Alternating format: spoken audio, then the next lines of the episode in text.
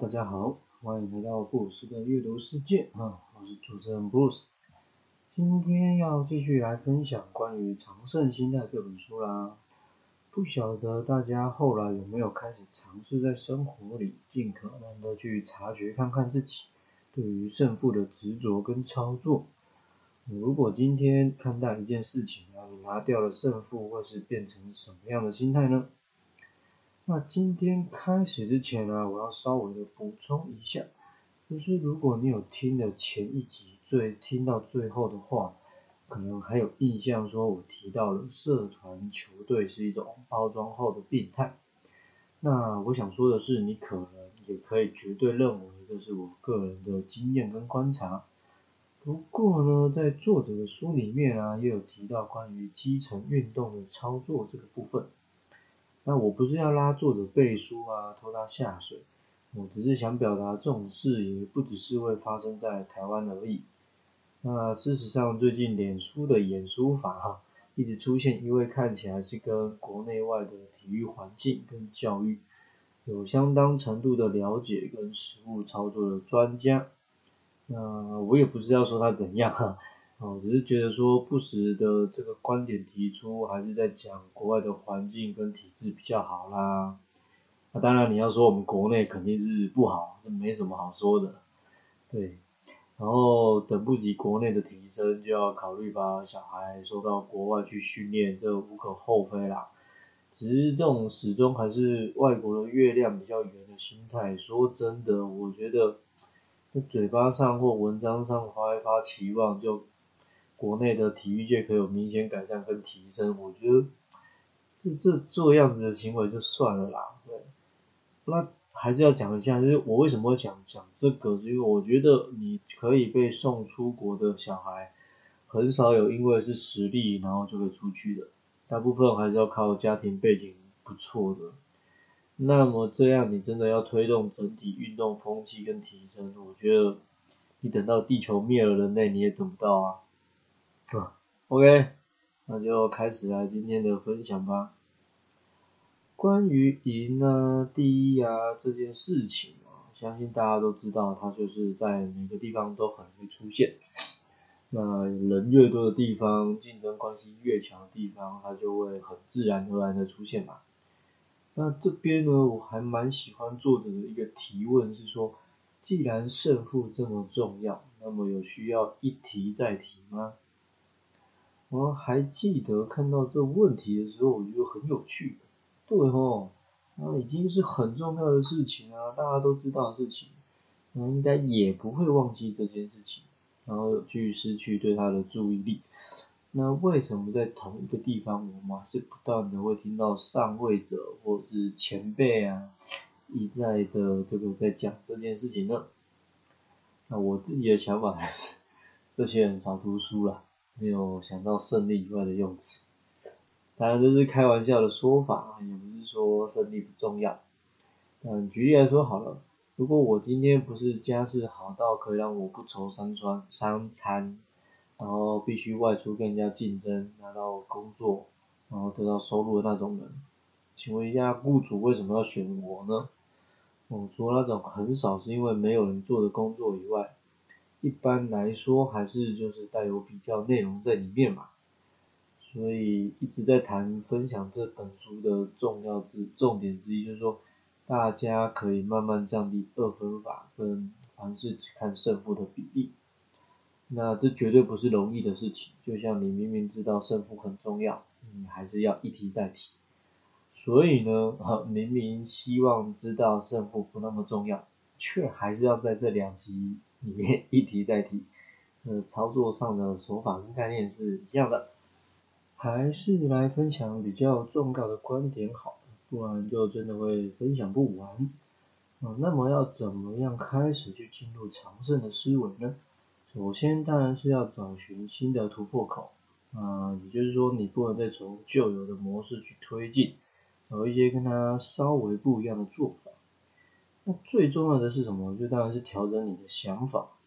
那在这边作者提到了所谓的三 C 啊，第一个是想清楚，也就是说你要去判断跟辨别什么是对自己重要的。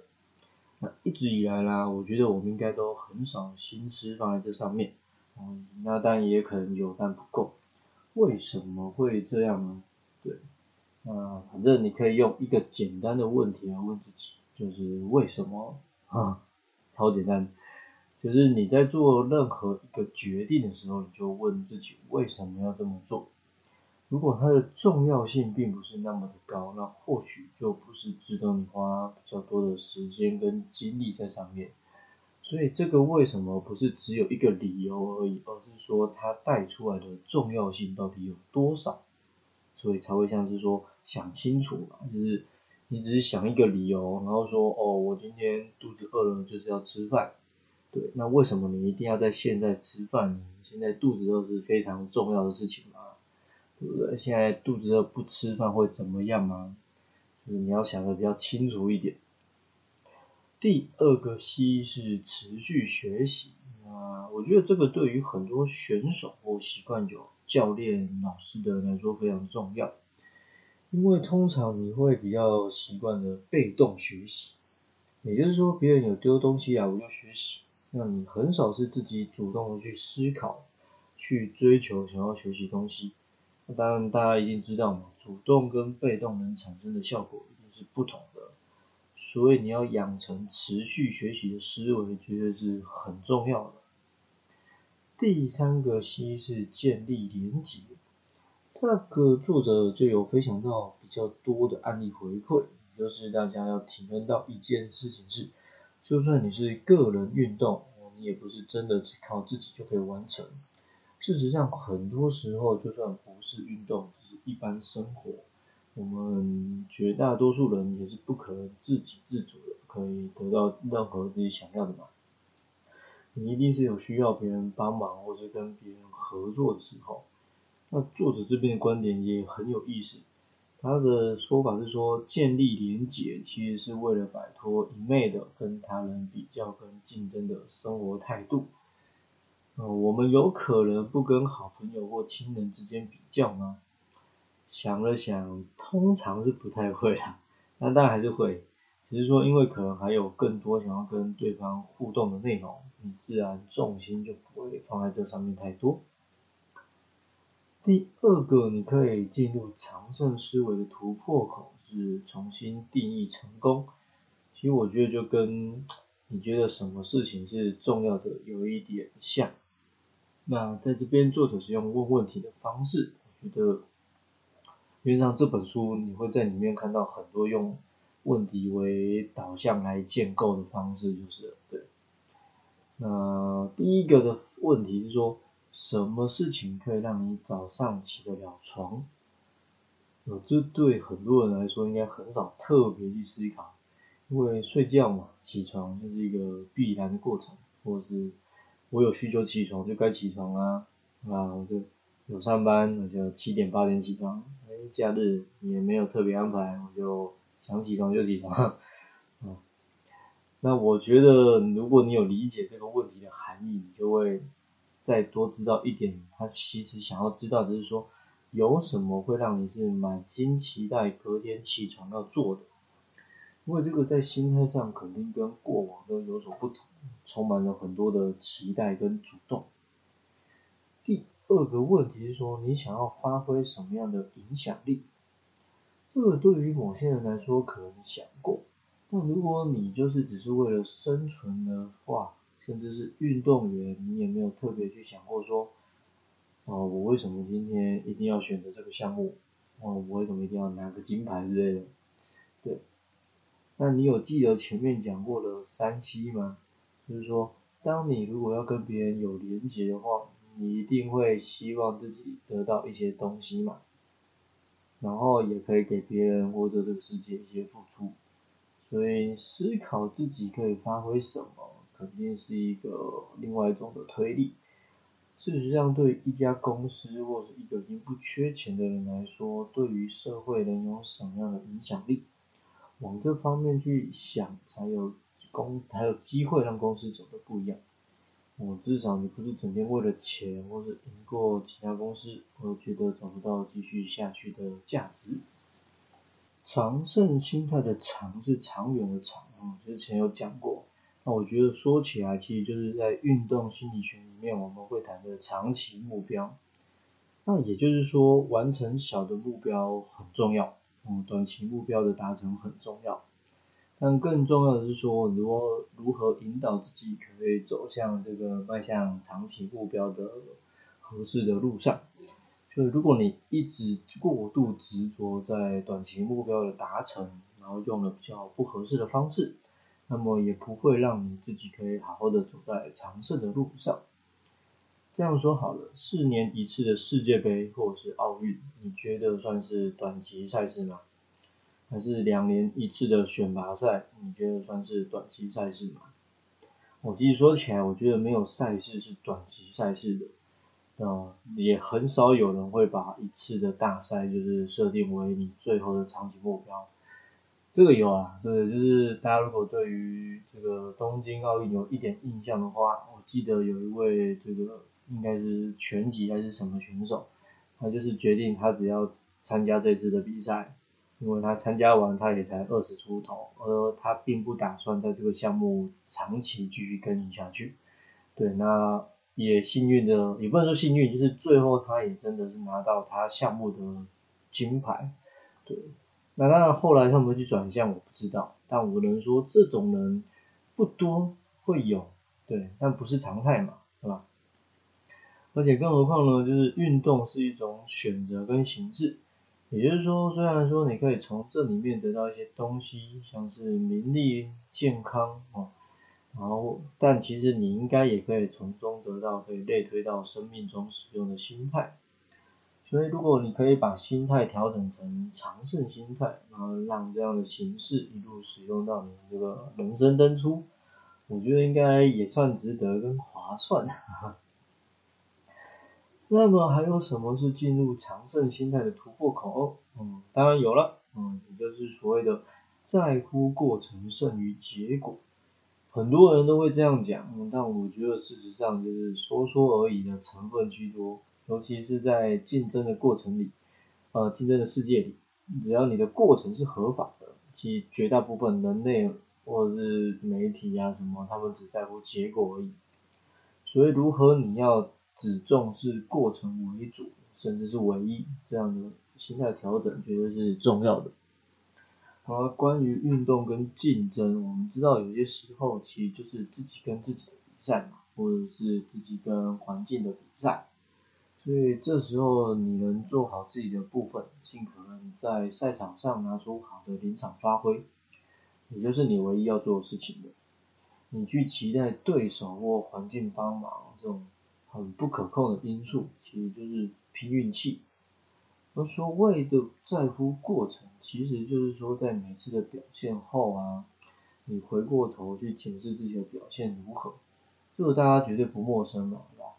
但只是有时候很容易陷入，就是我就赢了嘛，所以过程中有一些瑕疵或犯错，那重要嘛？可是这就会很容易让人家离开了，就是你在常胜心态里面应该有的思维，也就是说继续让自己待在结果为主的想法里。那么只要调整心态，在乎过程就够了吗？哦，当然不是这样的哈。还是要跟前面提到的持续学习做结合，那这会就衍生出在两个东西出来。第一个就是说，你的心态又会变成成长型的心态。那这个就是什么意思呢？就是说你会让自己保持在精进的路上，就成功了，啊继续精进；那你失败了，当然也会继续精进。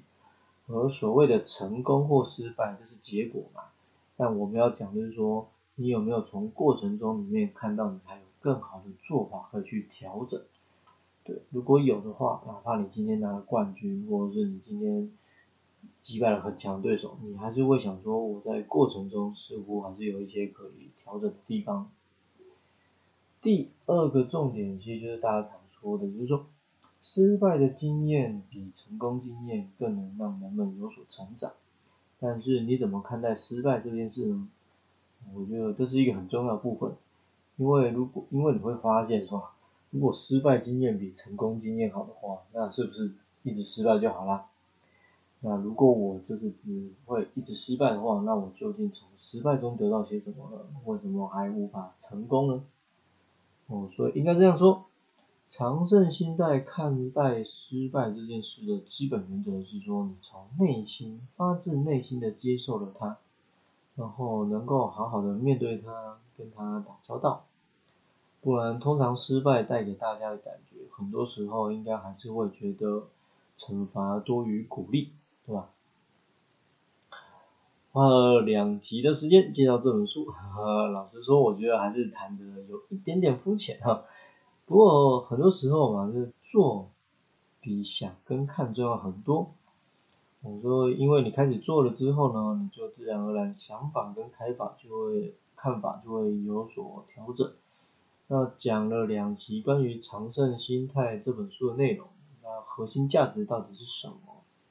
我觉得结尾呢，我就用作者的内容来表达吧，也就是说用问题来处理事情。